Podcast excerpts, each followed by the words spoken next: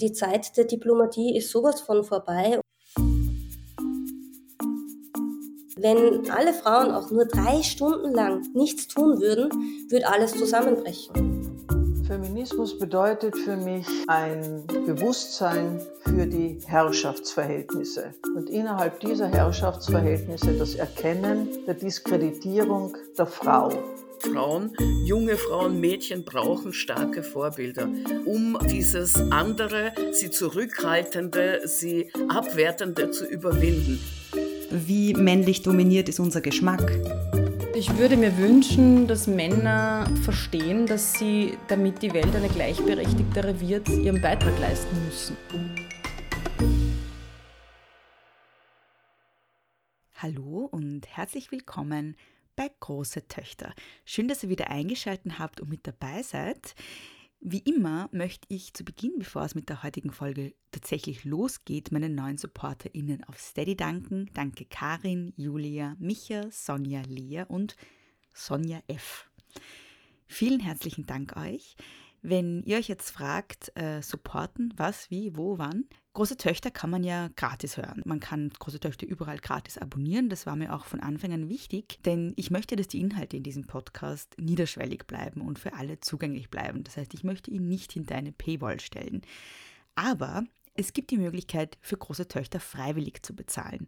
Und das geht unter steadyhq.com slash große Töchter Podcast. Den Link findet ihr auch in den Show Notes. Und da könnt ihr mit einem kleinen monatlichen Beitrag große Töchter supporten. Und es gibt auch Pakete, wo man sich ein Goodie aussuchen kann. Also schaut mal rein. Und in jedem Fall werdet ihr damit Teil der Große Töchter Community. Ihr habt Zugang zu einer Telegram-Gruppe, wo wir uns alle austauschen können in einem kleineren und ja äh, sicheren Rahmen sozusagen. Und äh, es gibt monatliche Stammtische, an denen ihr teilnehmen könnt. Also es würde mich freuen, wenn ich euch in der Community begrüßen könnte. In der heutigen Folge ist Minerva Hammer zu Gast. Minerva Hammert ist euch vielleicht als Kakaochi-Frau auf Instagram bekannt.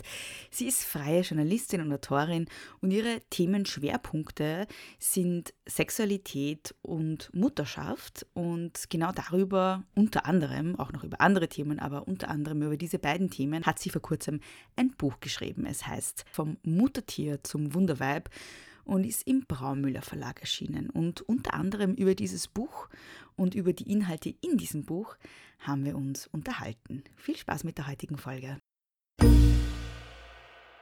Hallo, liebe Minerva. Danke, dass du dir Zeit genommen hast, trotz des Zeitunterschieds, der Zeitverschiebung. Äh, ich beginne meine Folgen ja immer mit Wer bist du und was machst du und würde dir gerne auch äh, kurz die Möglichkeit geben, dich einfach vorzustellen in deinen Worten. Hallo Bea, äh, wer bist du? Das ist schon so eine schwierige Frage. Ja, ich weiß. Aber ich sag mal das, was schwarz auf weiß, was am Papier steht. Ja.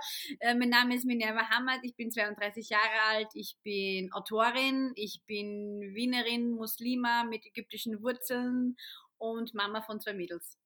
Mhm. Und du hast am Anfang gesagt, du bist Autorin. Mhm. Ähm, du hast jetzt vor kurzem das Buch Vom Muttertier zum Wunderweib äh, geschrieben. Ja das im Braumüller Verlag erschienen ist. Ähm, warum, also äh, ich würde gerne über diese beiden Begriffe sprechen, Muttertier, Wunderweib. Äh, was verbindest du damit? Und warum sollten wir überhaupt von einem zum anderen werden? Warum soll ich vom Muttertier zum Wunderweib werden, Minerva? Was verbinde ich damit? Mein Leben. Mm. ähm, mein Leben. Mein Leben. Warum vom einen zum anderen? Weil diese, dieses Muttersein wird uns ähm, ich, ich will äh, präsentiert, nicht nur auf Social Media, auch schon lange bevor es Social Media gegeben hat, ja, als die Erfüllung des Lebens einer Frau. Ja, und äh, dass das ein, ein Muss ist. Und das ist das Paradies auf Erden für die Frau und ihr höheres Ziel sozusagen. Und wenn man noch keine Kinder hat äh, und jung genug ist und naiv genug ist, dann glaubt man das auch. Dann man ist da ganz ähm, schutzlos dem sozusagen äh, ausgegeben und äh, vor allem, wenn dann die Freunde drumherum und die Bekannten schon alle Eltern werden und dann kommen noch, noch die ganz süßen Putzis dazu, die man tragen darf, dann hat man das Gefühl, oh, Druck, jetzt muss ich auch. Ja? Und das Buch ist halt äh, ungeschönt, aber trotzdem zynisch, die Wahrheit darüber. Und, das, und wenn man dann eben in diese Mutterschaft hinein platscht, ja, äh, auch wenn man sich dafür bewusst entschieden hat, platscht man hinein. Es macht es nicht einfacher. Ähm, dann wird man halt einfach zu Muttertier im Sinne von, man ist nur noch am Hakeln. Ja, und mm. man, man existiert als Person eigentlich nicht mehr, die ersten paar Jahre. Also ich bin da noch drinnen. Meine ältere ist sechs, die zweite wird jetzt zwei. Ich bin da noch drinnen, wo wir streiten zum Baden gehen, zum Zähneputzen, zum Essen, zum Unterhosen wechseln. es ist mm. alles ein Kampf. Ja, diese mhm. einfachen Dinge, die für kinderlosen Menschen ganz einfach sind, ja, so selbstverständlich mhm. setze ich mich jetzt hin und is was, ja, das alles, all das ist ein Kampf. Und wenn man dann in die Buchhandlungen geht, um da irgendwie sich Hilfe zu suchen, sozusagen, ich bin noch jemand, der Bücher kauft, ähm, dann sieht man, dann gibt es eh genug Ratgeber, aber die sind immer so, wie gehe ich mit meinem Kind richtig um? Äh, nicht mit den Kindern schimpfen, doch mit den Kindern schimpfen, auf Augenhöhe mit den Kindern, Helikoptereltern, äh, be äh, bedürfnisorientierte Eltern. Was ist mit mir? Mm. Also ich finde dieses Buch nicht, die Mutter als Frau. Mhm. Ich habe mhm. dieses Buch gesucht, ich habe es nicht gefunden also habe ich es geschrieben. Es klingt jetzt mhm. sehr abgehoben, aber das war mein eigentlich der Grund, wie einer, einer der Gründe, warum dieses Buch überhaupt entstanden ist, weil einfach nur mit richtig atmen bleibt der Scheißtag trotzdem scheiße, ja, mit den mhm. Kindern. Also ich, das hilft mir nicht. In dem Moment, ja, ist es vielleicht okay, I, I can keep going, aber jetzt das so, dass ich sage, langfristig brauche ich was äh, das mir hilft, das gibt es so eigentlich nicht. Ja, und richtig atmen verändert ja auch nichts an den Verhältnissen. Ja, und auch nicht an die eigene Einstellung. Wie gesagt, in dem Moment, das ist so eine Moment, Lösung, ja, wenn man es richtig mm. macht. Aber auch dafür braucht man für, für die ganzen, nehmen Sie sich Zeit für dich, ja, danke für nichts, weil ich hab, äh, wie, wie soll, ich kann mich nicht aufteilen, ja. Ich habe einmal bei einem Workshop mitgemacht von einer Mama, die war damals eine Alpha-Mutter online und bei der hat alles einfach ausgeschaut wie aus einem Katalog mit dem Kind und dann hat die gesagt, ich mache jetzt einen Workshop und das heißt Happy Mom, Happy Kid und die zeigt uns sozusagen wie, oder sie sagt uns, ja, äh, wie sie das alles rockt, ja. Mhm. Und das war damals für 130 Euro, das war für mich damals sehr viel Geld und ich weiß noch, dass eine in dem Workshop dabei war, die hat sich das Geld geborgt, das war alleinerziehende Mutter und ich glaube, die war vor kurz vor einem Burn Burnout oder so. Ja. Und dann hieß es aber eigentlich nur in dem Workshop, holen Sie sich, in diesem Workshop, holen Sie sich Hilfe. Ja, danke für nichts. sie hat dann irgendwie verheimlicht, sie hat Hilfe zu Hause, weil sie es leisten kann. Ja, ist toll. Was ist mit denen, die es nicht leisten können? Ja, und die zweite Frage natürlich ist, was ist mit dem Vatertier? Genau, was ist mit dem Vatertier? Ja. Und hier geht es darum, ich, ich werde oft gefragt, warum schreibst du nicht auch über, über die Väter? Und die Antwort ist ganz simpel, ich bin kein Vater. Ja, ich weiß nicht, mhm. was das ist, wenn man ein Baby in den Schoß äh, sozusagen äh, tragen darf, in die Arme tragen darf, ohne dafür 20 Kilo zugenommen äh, zu haben und die ganzen Hormone sind verrückt und ähm, untenrum schaut man mehr so aus wie vorher und man muss sich jetzt die Karenz einplanen. Ich habe keine Ahnung, wie das ist. also deswegen, ich kann nicht über die, über die Vaterschaft schreiben, ganz einfach, weil ich kein Vater bin. Ich mhm. schreibe über meine über meine Erfahrung und über, über das, wo viele parallele Punkte gibt mit anderen, äh, mit anderen Müttern, wo sie sich einfach damit auch identifizieren können. Aber ich finde, dass da äh, viele, viele Väter gar nicht mit einbezogen werden in dieses, in dieses Tun, wenn es darum mhm. geht, um die Eltern. Elternschaft, ja, ähm, was auch im, im Buch thematisiert wird. Ja, es gibt ein paar sehr interessante Sätze in deinem Buch. Einer davon ist, ich möchte keine Frau sein, die zwar irgendwann die Hauptdarstellerin ihres eigenen Lebens war, aber mit der Mutterschaft plötzlich nur noch das Hausmädchen für die eigenen Kinder sein darf. Ähm, ein zweiter Satz war, möchtest du eine Frau verarschen, schicke ihr ein Kind. Und ähm, da war so meine Frage, was an Mutterschaft ist denn Verarschung? Ähm, beziehungsweise, du bist ja Mutter. Mhm. Würdest du dich, wenn du das alles vorher gewusst hättest, jetzt mhm. ganz ehrlich, würdest du dich anders entscheiden? Würdest du wieder Mutter werden? Ich würde wieder Mutter werden, aber viel später. Mhm. Also ich würde nicht mit 26 mein erstes Kind kriegen. Und es, Mhm. es gibt einen Schlüsselmoment, und zwar, ich lag im, im Bett im Krankenhaus und meine Tochter war gerade mal einen Tag alt. Und, sie, und ich war eben, wie gesagt, ich war 26, fast 27 und ich habe sie mir angeschaut und habe mir gedacht, ich habe mir noch überhaupt keine Karriere aufgebaut. Ich, wenn, Mhm. ich, wenn jetzt die Karriere zu Ende ist, ich habe nirgends, wo ich zurückgehen kann. Ja? Ich muss dann erst wieder anfangen, mich zu bewerben einmal. Ja? Und die Erfahrung, die ich habe, ist mm, nicht so toll. Äh, lauter Praktika halt. Mhm. Und im Bett neben mir war eine 40-Jährige, die sich hat äh, in Ungarn künstlich befruchten lassen. Und sie hat gesagt, ich war die letzten 20 Jahre allein, ich habe nur gehackelt, das ist mein Geschenk an mich. Sie ist selbstständig. Und ich habe an ihren Augen gesehen, sie, wie, wie, wie, wie, wie sehr sie das einfach genossen hat, diesen Moment Mhm. dieses, ich genieße das jetzt, ja. Und ich mache das alleine, bewusst alleine. Und das ist sozusagen mein Geschenk an mich. Und für mich war das so, ich habe es natürlich auch genossen, aber immer mit dieser Sorge im Hinterkopf, was mache ich danach? Ja. Ja. Ähm, du, wir haben jetzt schon drüber gesprochen, dass Mutterschaft etwas ist, was sehr romantisiert wird und dann doch vielleicht nicht so leibend ist immer.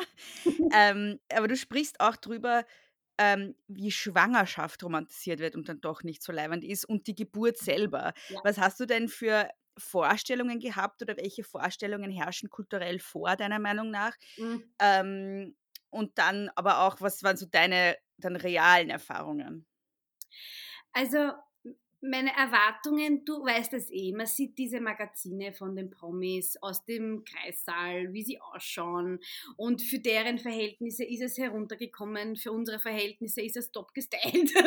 also das ist halt so, die, ähm, äh, die Ding, die Frau vom, vom Prinzen, vom William, kommt immer am zweiten, dritten Tag, wenn die Kinder geboren wurden und steht da in High Heels und keine Ahnung. Also natürlich, das hat man halt gesehen, man hat es ja auch irgendwie nicht geglaubt, so deppert war ich dann nicht, ja, aber man hat es trotzdem im Hinterkopf, diese Bilder irgendwie gespeichert, ja. Und man sieht das halt und auch bei Schwangeren, schwangere Promis sind ja immer fesch, ja, oder Schwangere auch Leute im, im Bekanntenkreis. Und dann kommt, kommt man ist es auch so gewohnt, diese, diese, dieses Kompliment unter Anführungszeichen, man, man sieht es dir gar nicht an, ja, du, du hast den Mama Glow, weil deine Haare so glänzen, mir sind die Haare ausgefallen. Ja, Das ist der Grund, warum ich ein Kopftuch trage. Also das sind so Sachen, wo ich mir denke, ich hatte nichts davon. Mm, Viele andere Frauen hatten auch nichts davon. Und äh, man hat einfach das Gefühl, warum bin ich anders schwanger als die anderen? Ja? Man hat da schon Mhm. das Gefühl, ähm, so einfach ein Minderwertigkeitsgefühl, weil es überhaupt nicht echt ähm, dargestellt wird. Und es gibt sie, es gibt diese Unicorn-Mütter. Die gibt es eh. Ich sage nicht, dass es sie nicht gibt, ja, es gibt sie Mhm. eh. Aber es ähm, ist halt, es sind die einzigen, die präsentiert werden. Ja, Die anderen gibt es halt auch. Aber die werden Mhm. irgendwie versteckt. Ja, weil es einfach nicht ästhetisch genug ist. ja, na, es wird halt auch total verschwiegen, dass eine Schwangerschaft eine enorme körperliche und auch physisch, äh, also physische und psychische äh, Ausnahmesituation ist, die, Ja. die alles in dir fordert. So. Was ich am meisten an der ganzen Geschichte nicht mag, ist, wie ähm, unterschätzt der Kaiserschnitt wird. Okay. Ja, es wird so, als wenn Frau, eine Frau sagt, ich möchte einen Kaiserschnitt, ah, die sucht sich den leichten Weg aus, so irgendwie in die Richtung, was ja ein Blödsinn ist. Das ist ein sehr schwieriger Weg, ja, weil das ist eine sehr große und eigentlich auch sehr gefährliche Operation. Also das ist da nicht so, dass man sagt, aber es ist, ein Kaiserschnitt hat diesen Ruf, eine unechte Geburt zu sein, weil das Mhm. Kind diesen Geburtskanal sozusagen nicht durchflutscht. Ja. Ich sage das und ich erwähne das immer wieder, obwohl ich bei beiden Kindern keinen Kais- Kaiserschnitt hatte, aber ich einfach dieses, ähm, dieses Kaiserschnitt hinter sich haben, wird so als ähm, leichtere Version der Geburt irgendwie dargestellt, was es überhaupt nicht ist. Ja, genauso mit Stillen und Nicht-Stillen. Also eine Frau, die nicht stillt, ist einfach faul und, und, und mag ihren Körper mehr als das eigene Kind und so weiter. Das ist alles ein Blödsinn. Ähm, wir wissen auch, dass es ein Blödsinn ist, aber es gibt dann diese Mama-Hierarchie. Ich bin besser als du, weil ich mein Kind gestillt habe und du nicht. Und jetzt hängt mir der Busen und ich habe das für mein Kind gemacht, so in die mm. Richtung. Ja ich habe die Schmerzen gespürt bei der Geburt, du nicht, weil du einen Kaiserschnitt hattest, obwohl die hat eine Narbe und die hat danach nicht mehr gehen können. Aber das ist halt sozusagen diese Mentalität, die herrscht. Aber dahinter ist doch immer die, die Idee, also zumindest höre ich das jetzt so implizit raus, wer am meisten leidet, ist die echteste Mutter. So. Ja, das stimmt. Wer am meisten leidet, wer am meisten tut, wer am meisten äh, auf sich selbst irgendwie verzichtet und die Kinder vorschiebt, ist halt wirklich diese die Alpha-Mama. Ja. Ja. Ist auch ein total erschreckendes Frauenbild, das sich dahinter verbirgt, finde ich. Ja, aber ich muss sagen, dieses Bild pushen einfach auch so viele Mütter. Mhm. Ich kann hier jetzt nicht sagen, ein alter weißer Mann hat das gemacht. Ja, das ist, es ist unter Müttern ist das genauso. Unter ja. Müttern ist das so. Wenn du jetzt die Mama bist, die dem Kind ein Schokoriegel in die Hand drückt, anstatt irgendeinem glutenfreien irgendwas, ja, äh, das du selbst gebacken hast von irgendeinem Rezept, dann bist du automatisch die schlechtere Mütter. Mhm. Eine Sache, die du auch besprichst, ähm, denn nach der Geburt ist das Thema postnatale Depression. Mhm. Das ist ja auch was, was ähm, sehr oft verheimlicht wird. Ähm, ja, was hast du da für Erfahrungen gemacht damit? Ich muss sagen, ich bin mit meiner Familie sehr gesegnet, weil mir keiner gesagt hat, reiß jetzt zusammen, ist halt so, du wolltest ja eine Mama sein, ist halt, das ist so quasi, ich, ich muss jetzt damit leben, sozusagen. Das hat mir keiner gesagt. Ich habe damals gar nicht gewusst, dass das existiert. Also ich hatte mhm. es und habe aber nicht gewusst, dass das so kommen ist, dass das mehrere Leute haben, dass das normal ist. Ich dachte, das ist jetzt einfach nur meine Überforderung in mhm. dem Moment. Und es ging so weit, dass ich eine Gebärmutterentzündung hatte und Wahnsinn, später, ja. also erst später hat, hat sich dann meine Gynäkologin hat sich das war, das war, das hatte damit zu tun, ja, hat sich das herauskristallisiert. Mhm. Ähm, Im ersten Monat hat mir meine Mutter mit dem Baby geholfen, im zweiten Monat meine Schwiegermutter. Das heißt, ich hatte die zwei Monate ein bisschen Hilfe, was absolut nicht genug war. also muss ich sagen. Ähm, aber ich habe es sozusagen ausleben dürfen. Mhm. Das klingt jetzt total blöd, wenn man das so hört, aber mir hat nie jemand gesagt oder ich hatte nie das Gefühl, ich muss das jetzt unterdrücken oder ich muss das jetzt verstecken, dass es mir nicht gut geht. Das, das für mich die, die, heute war für mich die größte Errungenschaft. Ich bin aufgewacht, ich bin aus dem Bett gestiegen, mein Kind hat eine saubere Windel, ich werde es morgen baden und nicht heute. Ja. Ja, dieses, und das war für mich an manchen Tagen äh, High Five. Also Mhm. Das Kind hat einen sauberen Bobsch. und ja. das war für mich das, und ich habe mir auch Zeit gelassen. Ich habe jetzt keine Deadline gehabt, wann ich wieder normal sein werde oder so.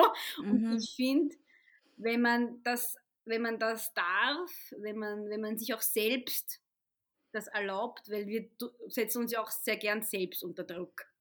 Ja? Mhm. Wenn wir uns das selbst erlauben, dieses, ich nehme jetzt an, dass es mir so geht, und ich habe damals ja gewusst, warum es mir so geht. Also es war auf jeden Fall auch die Mutterschaft, diese Überforderung, vor allem am Anfang, weil beim zweiten Kind weiß man, glaubt man zu wissen, was einen erwartet. Man weiß es auch ein bisschen, aber beim ersten Kind ist es so richtig ins kalte Wasser zu springen. Ja.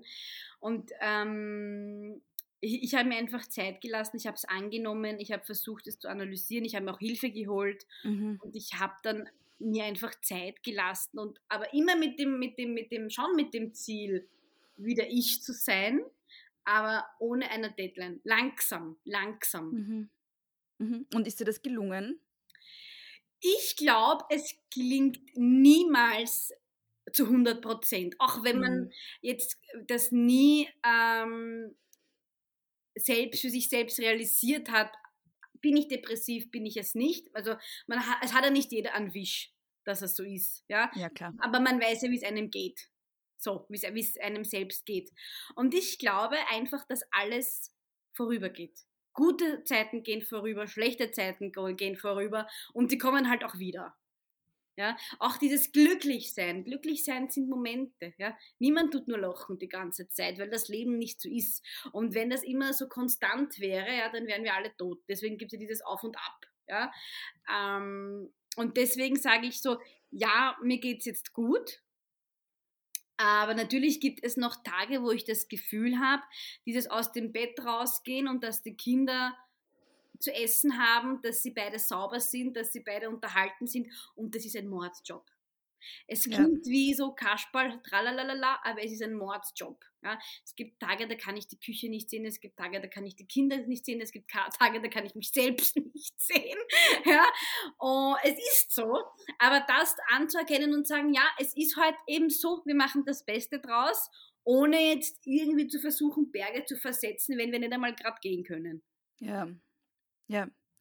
Ähm, du hast ja jetzt gesagt, dass du gar nicht wusstest, dass es sowas wie postnatale Depression überhaupt gibt. Ja. Und für mich verweist das ja auch darauf, dass das was ist, worüber viel zu wenig gesprochen wird. Okay. Weil wie kann es denn sein, also das kommt ja total oft vor, auch bei postnatale Schizophrenie ist nicht so oft wie, wie Depression, aber es gibt es auch so. Ich finde es total erschütternd, dass Frauen da nicht darauf vorbereitet werden. Also ich hatte, also mein, die, die, Geburt meiner ersten Tochter hat mich sowieso traumatisiert, weil ich eine Hebamme hatte, die sich mit ihrem eigenen Job nicht identifiziert und Dinge zu mir während der Geburt gesagt hat. Äh, ich bereue es heute, dass ich sie damals nicht angezeigt habe. Das sage ich ja. ganz ehrlich, ja. ja. Und ich finde, ideal wäre es so, dass man schon im Krankenhaus nach der Geburt, dass sich jemand zu der ganz frisch gebackene Mutter hinsetzt und ihr sagt, es könnte sein, dass sie die nächsten Wochen die Mutterschaft bereuen, glauben, sie haben einen Fehler gemacht, dass es ihnen nicht gut geht, dass sie grundlos weinen, dass sie überfordert sind. Und wenn es so ist, dann können sie XY kontaktieren. Mhm. Also mhm. das wäre ideal. Ja. Ja, dass selbst wenn die das fühlt und XY nicht kontaktiert, weiß, das ist normal. Das kann passieren. Es bin jetzt mhm. nicht ich. Ja, und bei manchen Frauen fängt diese Depression schon während der Schwangerschaft an und die hört dann ja. nach der Geburt auch nicht mehr auf. Das gibt's ja, solche Beispiele gibt es ja auch. Ja, es ist halt ein, eine Situation, in der so äh, sehr massive Hormonveränderungen, die ja auch psychisch enorme Auswirkungen haben können, zusammenfallen mit dann nach der Geburt so dieses Einfinden in einer neuen Rolle, die man vielleicht gar nicht mag und so. Also es ist ja wirklich was total weltbewegendes für die Person, die das durchmacht. Und ich finde es wirklich erschütternd, wie wenig Frauen da informiert werden einfach. Ja. Aber du hast jetzt gesagt, ähm, dass die erste Geburt äh, für dich traumatisierend war. Nur natürlich, was und wenn du erzählen möchtest, aber, ja. aber was ist da passiert oder, oder? Also ich hatte sehr äh, schreckliche Schwangerschaften in dem Sinn, dass bei mir war immer die Gefahr, ich würde das Kind verlieren. Und in der mhm. ersten Schwangerschaft ist die Plazenta zweimal gerissen. Und wenn die mhm. Plazenta reißt, ist das sehr gefährlich, weil das Kind kriegt eben natürlich nicht die nötigen Nährstoffe. Es kann sein, dass die Schwangerschaft tatsächlich, dass ein Abbruch geschieht. Ja? Und ich bin mit die ganze Schwangerschaft schon mit dieser Angst sozusagen im Kopf. Man hat sowieso Angst und googelt alle möglichen Krankheiten, wenn man schwanger ist, ja. Was man bitte nicht tun sollte. Grundsätzlich nicht, auch wenn man nicht schwanger ist, kann ich aus eigener Erfahrung sagen. Ja. Ähm, und ich hatte einfach immer diese Angst, ich verliere das Kind, ich verliere das Kind, ich verliere das Kind. Und war dann froh, dass ich sozusagen eben im in einem gesunden, in einer gesunden Woche eben eh da, wo das Kind hätte kommen sollen, ein paar Tage danach, die Geburt. Also okay, habe ich mir gedacht, Gott sei Dank kein Abbruch. Und während der Geburt hat mir eine Hebamme Sachen gesagt wie, es sind Frauen nach ihnen gekommen und haben jetzt schon ihre, ihr Kind im Arm. Ja? Warum dauert das so lange? Äh, muss ich alles für sie machen? Und dann kam, wenn sie jetzt nicht pressen, erstickt ihr Kind und stirbt. Oh Gott. Und das hat sie mir gesagt nach neun Stunden Wehen und drei Stunden hatte ich quasi noch vor mir, aber ich, ich habe Also das wusste ich ja damals nicht, wie viel ich Zeit noch hatte, aber es, war, es waren schon neun Stunden hinter mir, wo einfach nur Schmerzen, ich war vom, von den Schmerzen schon in einer Art Rausch von den Schmerzen sozusagen, habe gar nicht mehr wirklich verstanden, also zuerst war sie, dann kam noch eine, dann war wieder sie, ich kann mich gar nicht so sehr erinnern, was passiert ist von den Schmerz. Ähm, und mein, mein, Mann war dabei, meine Mama war dabei, meine Mama hat mir ständig was zum Trinken gegeben, mein Mann hat mein Knie hochgehalten, ja, dass da irgendwas in die Gänge kommt.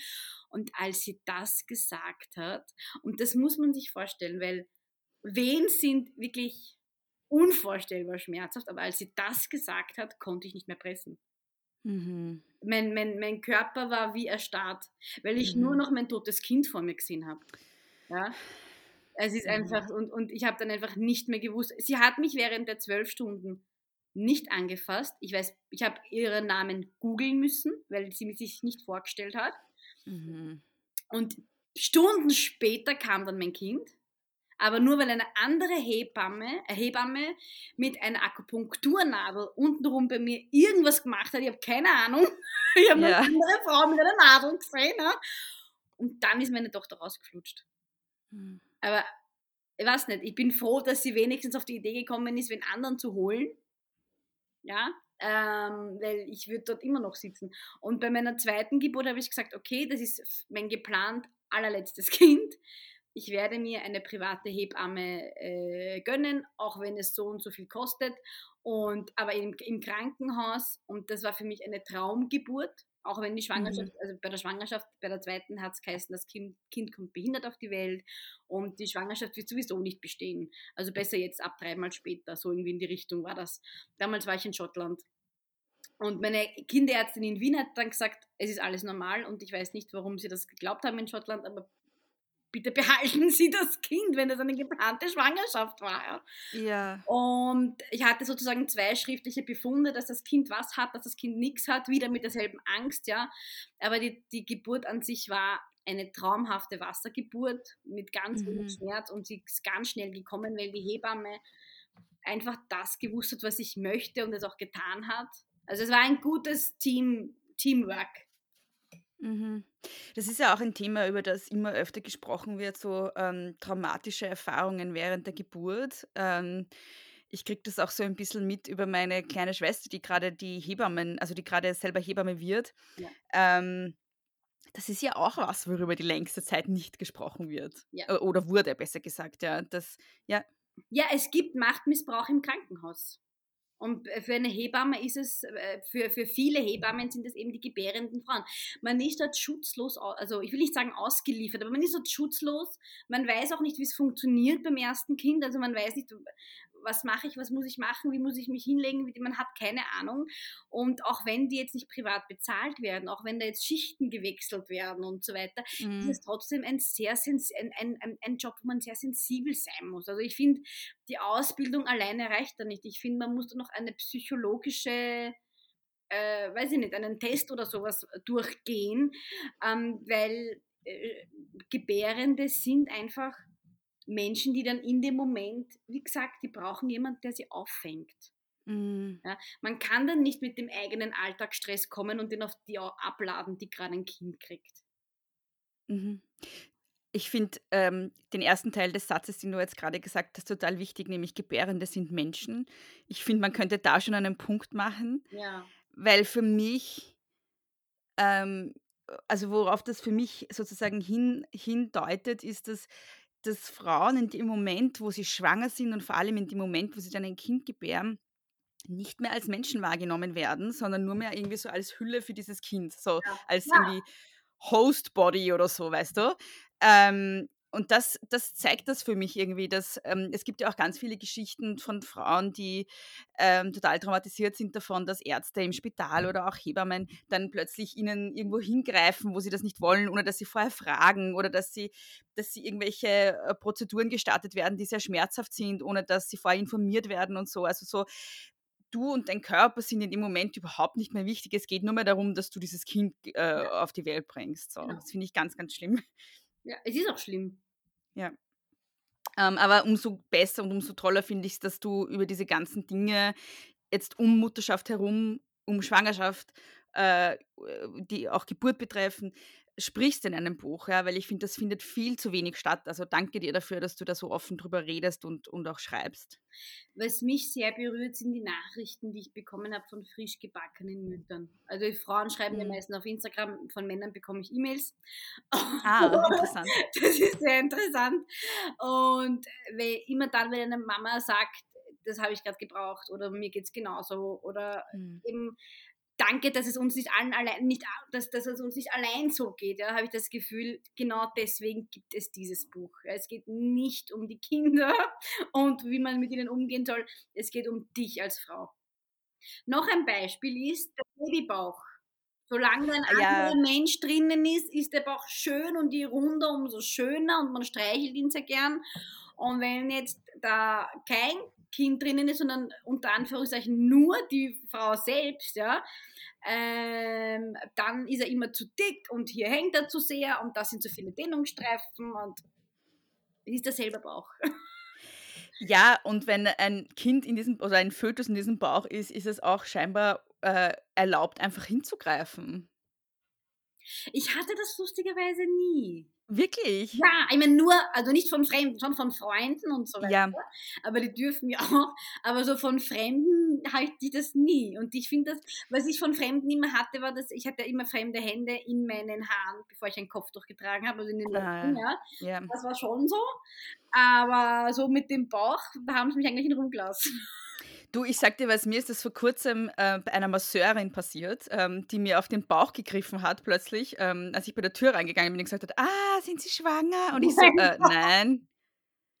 Und sie hat einfach hergegriffen und da habe ich mir auch gedacht, so, ähm, also unabhängig davon, ob ich jetzt schwanger bin oder nicht, ja, ich bin nicht schwanger, ich bin einfach nur blatt, lass mich in Ruhe, so, ähm, äh, ist das halt einfach schon arg, dass man einfach einer Person irgendwo hingreift. Ja, und da habe ich mir gedacht, so, hm, interessant. Das ist auch wieder so ein Fall von, sobald du äh, sozusagen als Mutter wahrgenommen wirst, bist du nicht mehr Herrin deines eigenen Körpers. So.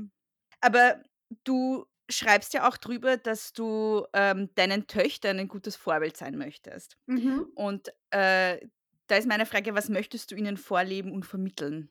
Inneren Frieden. Hm. Alles. Das ist alles, was ich ihnen vermitteln möchte. Ich habe keine Ja. Werteliste. Ich glaube, wer, wer inneren Frieden hat, der trifft für sich selbst die richtigen Entscheidungen und das ist alles, was ich ihnen vermitteln möchte. Mhm. Ein wesentliches Thema, ähm, das für dich schon länger auch relevant ist, ähm, ist das Thema Sex und Sexualität. Ja. Ähm, darüber schreibst du ja auch sehr viel. Und ähm, du schreibst in dem Buch ja auch darüber, dass du Muslime bist. Das hast du ja zu Beginn auch schon gesagt. Und da war so meine Frage. Ähm, also ganz grundsätzlich, ich bin Atheistin und ich finde es immer, ich habe einen sehr kritischen Zugang zu allen Religionen. Ja, Mhm. so, ich bin da grundsätzlich eher so hm, skeptisch. Ähm, und ich finde es immer total faszinierend, wenn Feministinnen religiös sind, Mhm. weil das für mich zwei Welten sind, die ich total schwer zusammenkriege in meinem Kopf. Und da war grundsätzlich so meine Frage, wie ist das Verhältnis für dich zwischen Feminismus und Islam? Jetzt nicht, äh, jetzt, also jetzt nicht so, ähm, Mhm. also für dich persönlich meine ich jetzt, also was daran, was, was ist, wo sind Widersprüche, wo sind Spannungen, aber wo bestärkt es auch einander, jetzt für dich Mhm. persönlich? Und ja, ich frage ich, ich frag mal diese Frage, es ist schon groß genug. Also nochmal zu deinem, dass das für dich in deinem Kopf nicht zusammenpasst, das ist ja dein Kopf.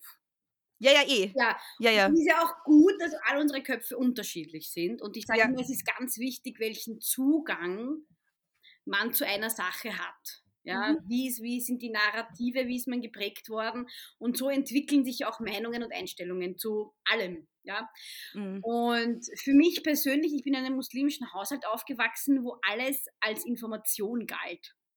Das heißt, wir informieren dich oder wir, meine Eltern haben einfach das gemacht, die, die Bräuche, die Rituale, das, diese ganzen islamischen äh, Rituale. Und ich habe nie das Gefühl gehabt, es wurde mir auch nie so vermittelt, ich muss da jetzt irgendwas machen. Das höchste Gebot bei uns zu Hause war Ehrlichkeit. Also als ich Mhm. angefangen habe zu fasten äh, mit zehn oder so, hat dann meine Mama gesagt, es ist absolut in Ordnung, wenn du irgendwie dann äh, nicht mehr kannst und was essen oder trinken willst, aber komm nicht nach Hause und tu als ob. Also sag's mir dann einfach, hast du halt gefasst oder nicht. Und ich finde, das war eine sehr äh, gesunde Grundlage und man macht dann einfach so mit, weil man es halt so mitmacht. Das ist einfach so ein Brauch oder ein Ritual oder das ist halt das, was das Einzige, was man kennt, sage ich jetzt einmal so, ja. Und deswegen macht man mit, mit als Kind, ja. Und irgendwann einmal wird man halt älter und fängt an, Fragen zu stellen, neugierig zu sein. Man will wissen, warum machen wir das, warum machen wir das nicht und so weiter. Und ich glaube, es ist meine Generation, ähm, die jetzt anfängt, nicht einfach nur zu lesen, sondern zu interpretieren und zu suchen. Und mhm. es ist eine Generation von bewussten Muslimen oder Nicht-Muslimen. Also, mhm. oder man sagt dann, okay, ich habe es jetzt verstanden, es ist nicht das, was ich machen will und verlässt dann halt den Glauben. Oder umgekehrt. Also, ich bin jetzt eine bewusste Muslim. Ich mache das jetzt bewusst. Es ist nicht nur, weil jetzt irgendjemand mir was vorgelebt hat oder so, sondern weil es meine Entscheidung ist. Und als das ähm, mit Corona angefangen hat, wo wir alle nicht mhm. gewusst haben, wie geht das weiter, es gab keinen Impfstoff, es gab noch kein gar nichts, man hat nicht gewusst, ist es jetzt das Ende der Welt, ja, um es jetzt dramatisch ja. habe ich mir selbst gedacht, mal angenommen, ich sterbe und es gibt danach wirklich nichts, war es für mich trotzdem das richtige Leben. Mhm. Und das ist dann für mich einfach, okay, es ist jetzt für mich unabhängig davon, gibt es danach einen Gott oder keinen, das ist für mich das, das, ist für mich das richtigste Lebenskonzept. Mhm. Unabhängig davon. Und das hat es für mich dann nochmal so bewusster gemacht, dass es für mich das Richtige ist. Und ich habe einmal mit einer ehemaligen Muslima gesprochen, im Rahmen eines Workshops für Frauen. Da ging es auch um eben weibliche Sexualität. Und ich habe sie dann gefragt, ich habe bei ihr das Gefühl gehabt, ich kann sie fragen. Also ich gehe nicht rum und dumm und frage die Leute, warum glaubst du das und das nicht, aber bei ihr ja. ich, gehabt, ich kann mit ihr darüber sprechen, ich darf sie fragen. Und sie hat mm. dann gesagt, nichts, was Spaß macht, kann ich machen in dieser Religion. Mm. Sie hat gesagt, ich will mit Männern schlafen, ich will trinken gehen, ich will rauchen gehen, ich will halbnackert auf die Straßen gehen, ich will das und das. Und sie hat gesagt, das würde ich alles nicht dürfen. Ja. Sie hat gesagt, ich will nicht zuerst einen Typen heiraten, um dann mit ihm zu schlafen, ja, um zu entdecken, er hat einen Mini-Penis. So irgendwie hat sie das lustig mm. gesagt. Und ich habe mir dann so gedacht, hm, ja, irgendwo kann man es verstehen. Und dann habe ich aber mit einer anderen Frau, also ganz unabhängig voneinander, diese Frauen, habe ich dann die andere getroffen und da irgendwie auch ein Interview mit ihr gemacht, anderes Thema und habe sie dann gefragt, sie ist eine Deutsche und sie ist aber zum Islam übergetreten und ich habe sie dann gefragt und die ist Mitte 30, ich habe sie dann gefragt, warum macht man das, ja? Warum baut man sich selbst einen Rahmen auf? Also es sind ja schon Regeln, ich habe es auch provozierend gestellt, die Frage. Es sind so viele mhm. Regeln und so viele und, und, so ein, und, so ein, ganz kleiner Rahmen und warum macht man das freiwillig irgendwie so?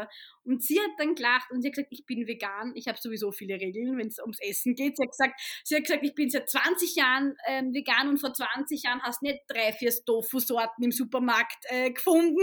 Das war ein bisschen schwieriger. ähm, das kann ich bestätigen, ich bin ja. auch seit 20 Jahren vegan.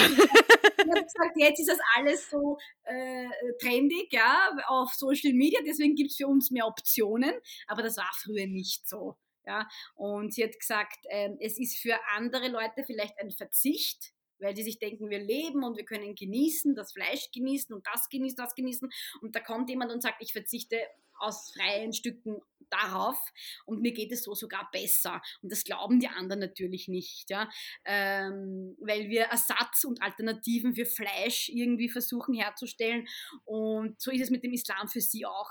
Sie hat gesagt, mhm. ich habe immer sehr schnell, ich bin immer sehr schnell körperlich geworden mit den Männern, die ich kennengelernt habe und habe dann einfach falsche Entscheidungen getroffen. Und ich brauche einfach für mich diesen, diesen Abstand, dass ich das kognitiver machen kann und ich das mit dem Fasten, hat sie gesagt, ist für sie ein Genuss. Und ähm, weil sie einfach mit sich, mit ihrem eigenen Körper Connector ist und das für sie ein, ein Leben, sie hat gesagt, mein Leben hatte keine Regeln und ich brauchte diese Regeln und das ist der Rahmen, in dem ich mich bewegen möchte. Das sind zwei unterschiedliche Frauen, ein und dasselbe Leben, Einstell oder, oder Sache, komplett unterschiedliche Einstellungen dazu. Und ich glaube eben genau, das ist, das beantwortet die Frage, diese Geschichte beantwortet die Frage, ja. Wir müssen mhm. alle dasselbe haben, das Glücklichsein oder das, was, was macht Spaß, ja. Das ist ja für uns alles was Unterschiedliches und deswegen ist es absolut in Ordnung zu sagen, ich kann es mir nicht für mich vorstellen, ja, aber wer andere kann es sehr wohl. Mhm. Und äh, ja. Mhm. Die erste Frau, von der du erzählt hast, die gemeint hat, ich, sie, ich will irgendwie mit Männern Sex haben und ich will halt nackert auf der Straße gehen und ich weiß nicht, was du noch alles sagst, trinken und rauchen und keine Ahnung was. Ja, ja. Ähm, bist du der Meinung, dass die, also weil die, die war ja, die sozusagen ist quasi aus dem Glauben ausge, aus, ja. ist nicht mehr Muslima, genau. Mhm. Aber, aber wenn die jetzt sagt, ich glaube trotzdem an Allah und ich glaube an bestimmte Nein, Dinge, könnt, aber wenn sie das würde, dann könnte sie ja auch trotzdem Muslima sein. Also, ähm, also ist das für dich dann ein Widerspruch, wenn sie Nein. diese Dinge tut? Nein. Nein. Also wenn man an Allah subhanahu wa ta'ala, also an Allah glaubt und an den mhm. Mohammed, seinen Propheten, ja, äh, und quasi an den Islam, aber trotzdem trinkt oder trotzdem kein Kopftuch trägt oder trotzdem, keine Ahnung, wir werden ja nicht mit Kopftüchern geboren, oder? Ja, ja. Also, also, um das einmal klarzustellen, ja, ähm, oder äh, eben äh, ähm, Sex vor der Ehe hat oder all diese Dinge, die so ähm, irgendwie als Religionsbedingungen dargestellt werden, mm. ist man trotzdem Muslim. Weißt du warum? Weil wir daran glauben, dass, dass, ein Gott, dass der Gott ein Gott der Herzen ist. Und ich kenne viele, viele, also einige Frauen, die zwar zum Beispiel den Hijab tragen, weil sie ihn nicht ablehnen können, ja, aber mm. innerlich nicht daran glauben. Ja, und dann kommt die Minerva mhm. mit dem bunten Papagei-Turban und äh, keine Ahnung, und, äh, oder keine Ahnung, ich schaue immer, schau immer aus wie ein Clown und trage zum Beispiel nicht traditionell und glaube auch dran. Und es gibt ja. Dinge, das mit dem Kopftuch ist deswegen so ein Thema, weil man sieht. Das, mm. ist, mhm. das ist das, was man sieht. Ja, das ist auch mhm. in der muslimischen Community ein riesiges Thema. Es ist nicht nur außerhalb ein riesiges Thema, auch innerhalb der muslimischen Community ist ein Riesenthema, weil es das ist, was man eben äh, sehen kann. Ja? Ob ich jetzt daheim fünfmal bete oder nicht, das sieht ja keiner. Deswegen mm. wird das nicht so thematisiert. Mm. Ja, das ist auch der Grund, warum ganz viele muslimische Frauen diejenigen sind, die ganz viel ähm, Xenophobie irgendwie auch abkriegen, jetzt zum Beispiel in Österreich, weil sie diejenigen sind, die sichtbar genau. nicht von da, unter Anführungszeichen, ja, ja, wo, sind. Ja. Dann erkenne ich den muslimischen Mann. Der Bart ist jetzt ja. sowieso äh, hipstermäßig geil und den hat jetzt eh jeder. Mhm. also daran erkenne ich ihn nicht. Ja? Mhm. Ja, na, ich habe diese Frage nur gestellt, weil du eben vorher die Geschichte erzählt hast äh, von einer Ex-Muslima und ich ja. mir dann dachte so, aber sie könnte ja auch mit diesen Dingen Nein. genauso Muslima sein. Sie ja. hat gesagt, für sie ergibt es keinen Sinn, dass alles, was Spaß macht, verboten ist. Warum kann man nicht einfach sein Leben leben? Das ist eh schon so kurz und für sie mm. waren es zu viele Regeln und bei ihr war eben auch diese Prägung äh, in dem Land, wo sie hergekommen ist. Es war einfach alles verboten. Die einfachen mm. Dinge, die im Islam gar nicht verboten sind, waren für sie verboten. Mm. Ja, also das Verstehe. wurde von der Familie und so. Na, natürlich, natürlich findest du das dann nicht super toll. Also ja. das sind so Sachen, wo ich mir denke, das ist eine logische Entwicklung. Also, mm. Ja, ja. Auch sie kann wundern, dass die sagt, ich mache nicht mehr mit. Ja, aber um jetzt nochmal um das, auf das Thema zurückzukommen, von dem ich eigentlich ausgegangen bin, weil das natürlich auch zu tun hat mit, äh, äh, was Spaß macht und was keinen Spaß macht, das ja. Thema Sexualität. Ja. Du schreibst ja auch in deinem Buch ähm, über das Verhältnis vom Islam zum weiblichen Körper, zu weiblicher Sexualität und das halt sehr viel als Haram gilt. Ja. Wie ist da dein Zugang als Feministin? Naja, es gilt ja nicht als, als wird haramisiert. Also es ist ja nicht verboten. Aber es wird als ähm, mit, dem, mit diesen Kulturen von, ah, das gehört sich nicht, sagt man immer. Aib auf Arabisch. Es gehört sich nicht, es schickt sich nicht. Ja? Also ich habe mir war wichtig, hier zu herauskristallisieren, ja, Sex vor der Ehe ist ähm, nicht erwünscht, aber für Männer und Frauen. Nicht, nicht nur, dass der Mann sagen kann, ich suche mir jetzt alle aus, die mir gefallen und wenn ich heirate, dann muss die Jungfrau daher. So ist es ja nicht. Es ist für beide verboten. Ja? Und es steht auch nirgends irgendwas von einem blutigen, äh, von einem blutigen Bettlaken in der Hochzeitsnacht. Das ist ja auch alles, weiß nicht, woher mm. kommt, aber es, es ist bis jetzt noch, äh, wird noch drauf, und es wird immer mit der Religion in Verbindung gesetzt. Genauso wie weibliche Genitalverstümmelung. Äh, Verstümmelung. Mm. Genauso eine Sache. Ja? Und das sind alles Sachen, da sagt, da sagt man, wenn man außenstehend ist, das gehört zum Islam. Das stimmt aber nicht. Und mir war wichtig, ja. dass im Buch so klar wie möglich zu schreiben, dass es nicht so ist, ähm, um das Ganze ins, ins, ins richtige, ins, ins, in sein richtiges Licht zu rücken. Mm. Das heißt, es sind kulturelle Praktiken, ja. die äh, mit Religion argumentiert werden, aber nicht notwendigerweise äh, aus dieser Religion logischerweise heraus entstehen. So. Die haben mit der Religion nichts zu tun. Und ich habe, mhm. ich komme zum Beispiel aus Ägypten ursprünglich und ich habe da ein Beispiel, dass diese Schizophrenie ähm, Herz, also wirklich greifbar macht. In Ägypten darf man als Kopftuchträgerin in bestimmten Health Clubs und Strände gar nicht schwimmen. Da muss man einen Badeanzug oder Bikini tragen. Gleichzeitig, wenn man einen Badeanzug oder einen Bikini trägt, äh, wird man aber fotografiert und überall geht das dann viral, weil die geht halbnackert auf dem Strand spazieren. Was ja. sollen wir machen? Ja. Das ist eben ja. Schizophrenie, die entsteht. Irgendwo möchte man westlicher werden, aber man dann doch religiöser werden und dann soll doch jeder seine persönliche Freiheit haben, aber doch nicht. Mhm. Ja, mhm. Weil in anderen Ländern, zum Beispiel Frankreich hat es verboten. Ist nicht ideal, aber du weißt, wo du stehst. Irgendwie so, ja. Und in Österreich darfst du das vertragen, wirst aber angespuckt. Irgendwie so. Aber in Ägypten, muslimisches Land, da weiß keiner, was ist jetzt. Der, wie soll ich mich jetzt, soll ich jetzt unten Minirock, oben Kopftuch oder was soll ich jetzt machen, damit es passt? Und da sieht man einfach diese ähm, Schizophrenie ja, in bestimmten Ländern und den Umgang damit. Ja, und was man auch sieht, ist es egal wo und egal wie, es geht halt immer darum, Frauen irgendwelche Regeln aufzuzwingen. Ja. Also egal, ob es jetzt ist, du musst das anziehen, du darfst das nicht anziehen, du ja. musst jetzt den, du musst jetzt einen Bikini anziehen, du darfst keinen Bi äh. Ja. Es ist immer einfach Kontrolle des weiblichen Körpers dahinter. Das ist freier, das Kopftuch oder, das, oder, oder der Minirock und das ist das Kleidungsstück, das Kleidungsstück, das von sich selbst aus entscheidet, das kommt aus dem Kleiderschrank heraus. Ja. Ah, verstehst du, was ich meine? Das ist Freiheit. Ist jetzt der Hijab freier oder ist jetzt der Minirock freier? Die Entscheidung der Frau macht die Freiheit frei, sozusagen. Es ist nicht das, was sie trägt, sondern die Freiheit, eine eigene Entscheidung treffen zu dürfen, ist das, was die Frau frei macht. Und zu weit denken wir noch nicht. Ja, Dirndl ist automatisch rechtsradikal, Minirock ist gleich die Wille, dass man ihr nachpfeift, Kopftuch ist gleich brüde und, uh, und deppert und ungebildet und sowieso Sozialhilfeempfängerin. Ja, und niemand redet darüber, was Männer anhaben. Nein, es, es, das interessiert weil, uns nicht. Weil, weil die Männer in diesem Fall, und das muss ich ganz laut und ehrlich sagen, die Männer in diesem Fall, erstens einmal äh, haben sie dann eine sehr also die, die halten zusammen, was das betrifft, und die lassen das gar nicht zu, äh, dass man sie auch gegeneinander ähm, hetzt. Bei Frauen mhm. funktioniert das super. Also mhm. bei Frauen, wir brauchen ja eigentlich gar keine alten weißen Männer, die irgendwas machen. Wir machen das selber, finde ich, schon ganz gut. Das stimmt. Dass wir uns fertig machen. Ja? Auch wegen Oberflächlichkeiten. Also wenn ich jetzt irgendwo in einem Restaurant oder sowas sitze und es kommt eine Frau rein, die in einem etwas äh, größeren Körper ist boah, jetzt kommt die da und isst nur was oder so. Verstehst du? Das sind so Kommentare, ja, ja. gar nicht auf Religion bezogen oder gar nicht auf irgendeine Weltanschauung bezogen, allein das Aussehen. Ja. Oder die Kleidung oder die Haare oder was auch immer. Es wird, es wird immer bei Frauen, bei Frauen äh, kommentiert und wir machen da mit, weil wir versuchen ja dann auch irgendwie besser auszuschauen, uns besser zu kleiden. Wir quetschen uns dahin und dahin, um so auszuschauen und uns so der Welt zu präsentieren und werden dann trotzdem kritisiert. Mhm. Das bringt mich auch gleich wieder zum nächsten Thema. Wir surfen da durch heute von einem Thema zum nächsten, ähm, nämlich das Thema Frauensolidarität. Das hast du, das besprichst du auch in deinem Buch. Was bedeutet das denn für dich?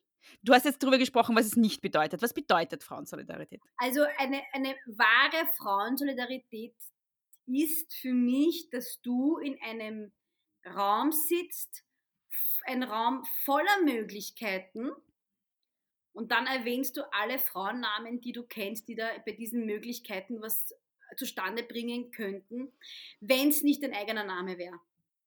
Also wenn mhm. ich jetzt zum Beispiel in einem Raum sitze, da gibt es ganz viele Möglichkeiten für irgendwas mit Technik, IT, falsche Person bin ich dann, aber ich kenne ein paar Frauen, die da äh, richtig wären. Und diese Namen nenne ich dann ohne zu mhm. sagen, aber sagt ihr, dass ich das wage? Oder, oder, nein, ja. Ich muss ihr nicht, während ich ihr die Krone richte, 3000 Mal sagen, dass ich sie ihr gerichtet habe. Ja. Einfach dieses hinter die Kulissen. Eine Frau sein, die andere Frauen pusht ohne zu wollen, irgendwie Applaus oder ich habe das gemacht, ich habe das gemacht, Gott, ist jetzt befördert, wenn ich das und das. Na, und das ist wahre Frauensolidarität und die gibt es halt nicht. Das ist halt auch die traurige Wahrheit. Ja. Das ist nur meine Wunschvorstellung. Mhm. Ja, manchmal gibt es sie doch. Also ich sage immer, man kennt, also Femi Feministinnen erkennt man nicht daran, dass sie ähm, auf Social Media performativ die besten Feministinnen von allen sind, sondern dass mhm. sie ähm, daran, dass sie hinter dem Rücken anderer Frauen gut über andere Frauen sprechen. Genau. Aber auch in deren Sinne handeln, weil ich finde ein, ein Ja. Thema, das in, diesem, in dieser ganzen Feminismusdebatte total, jetzt fängt es an, aber vor ein paar Jahren war das noch null Thema, finanzielle Unabhängigkeit von Frauen. Mm. Und äh, wenn, wenn wir pushen, wenn wir Frauen pushen, dann bitte auch in diese Richtung. Ja? Dass die einfach Mhm. finanziell, dass die arbeiten, dass die mehr kriegen, Geld und so weiter. Und mehr Erfahrung, mehr Arbeitserfahrung. Und äh, wir sind jetzt in einer Zeit, wo das andere Frauen können, wenn sie wollen. Mhm. Wie Mhm. viele Frauen sind jetzt selbstständig? Vor fünf Jahren waren nicht so viele Frauen selbstständig wie jetzt oder vor zehn Jahren. Jetzt ist die Zeit, wo das eigentlich möglich wäre. Ja, ich finde, es braucht immer beides. Es braucht einerseits Emanzipation im Sinne von sich gegenseitig pushen, sich gegenseitig empowern und dann gleichzeitig braucht es die strukturelle Analyse und strukturelle Kritik. Mhm. Ähm, und ähm, ich finde das ganz oft äh, aktuell, also ich merke das in der aktuellen Feminismusdebatte, dass ähm, es viel zu wenig emanzipatorisch ist. Ähm, also es geht darum, dass man halt analysiert, was alles nicht gut läuft, aber es bleibt dann halt dort auch stehen. Und es ist irgendwie habe ich, das ist was, was mich manchmal sehr frustriert, dass ich das Gefühl habe, Feminismus ist überhaupt nicht mehr emanzipatorisch. So. Er, Mhm. er, er, er, wirkt nicht mehr, ähm, wie soll ich sagen, befreiend. Ja.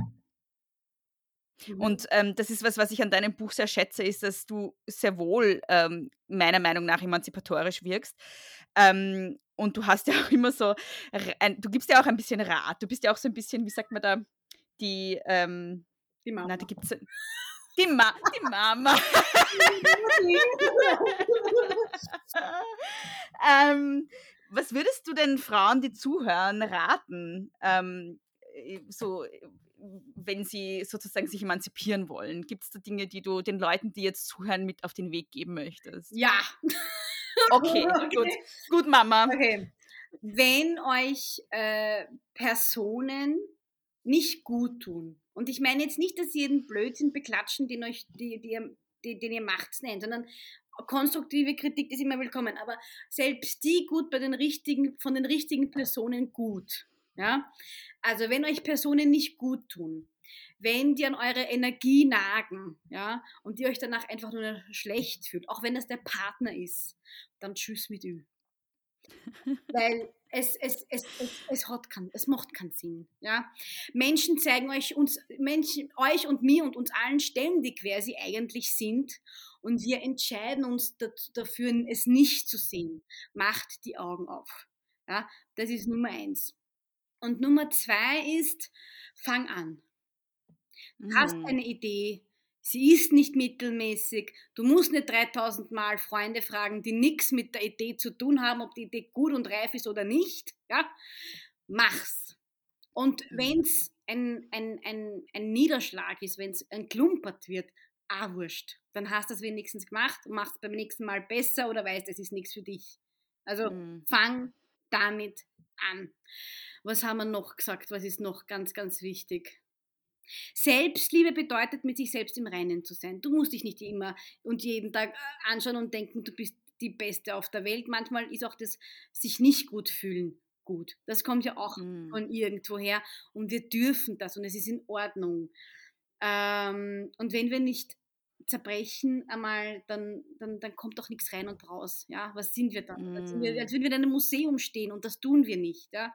Wir, wir sind äh, alles wunderschöne gebrauchte Vasen. und das ist okay. Und das macht aber eine Geschichte. Weißt du, wenn du etwas Gebrauchtes hast, dann hat es eine Geschichte. Das ist halt so. Lieb dich selbst. Du bist es wert und du bist genug. Du bist genug. Egal wer du bist, wo du bist, du bist genug. Du brauchst keine andere Person, um dich vollständig zu fühlen und keine andere Person wird das schaffen, dass du dich vollständig fühlst. Kann man dich auch buchen für so Pep Talks? Das wollte ich bräuchten, so einmal am Tag, eine Stunde Minerva. So. Eine Stunde aber sehr gerne. Wenn irgendwen empowert, wenn es irgendwem was gibt, bitte schreibt mich auf Instagram an. Ich schreibe jeden Tag ganz lange Nachrichten mit Leserinnen, denen es äh, nicht gut geht oder, oder manchmal schreibe ich sie an, wenn es mir nicht gut geht. Ist, ich habe eine sehr aktive und eine sehr kleine, süße, feine Community. Und manchmal braucht man auch fremde Leute, die einem sagen, was Sache ist. Mhm. Weil, ja. ja. das ist halt manchmal so.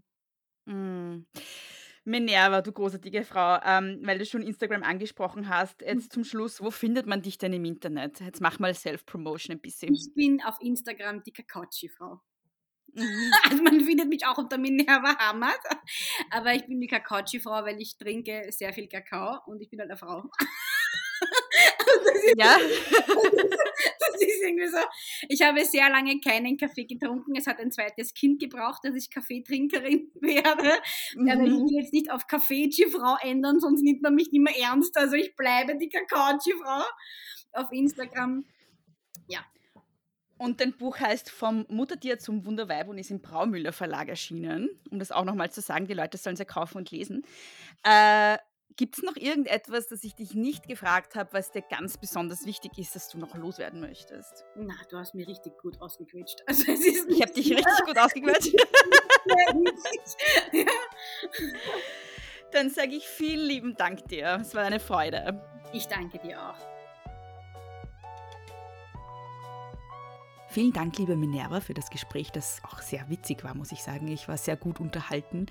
Und danke an euch fürs Zuhören. Minervas Buch heißt Vermutet ihr zum Wunderweib und ist vor kurzem im Braumüller Verlag erschienen. In den Shownotes findet ihr einen Link zum Buch, da könnt ihr es bestellen und lesen. Im Internet findet ihr Minerva unter blog-hotelmama.com und als Kakaoji-Frau auf Instagram. Große Töchter findet ihr auf großetöchter-podcast.at und in jeder Podcast-App. Da könnt ihr den Podcast gratis abonnieren und hören. Und ich freue mich sehr, wenn ihr ihn mit fünf Sternen bewertet, insbesondere auf Spotify und Apple Podcasts. Wenn ihr den Podcast gut findet, dann könnt ihr ihn unter anderem auch auf Steady supporten, steadyhq.com slash große Töchter Podcast. Der Link ist in den Shownotes. Und wenn ihr mir was mitteilen wollt, dann könnt ihr das unter große Töchter Podcast at gmail.com. Große Töchter findet ihr unter Große Töchter Pod auf Instagram und auf Facebook.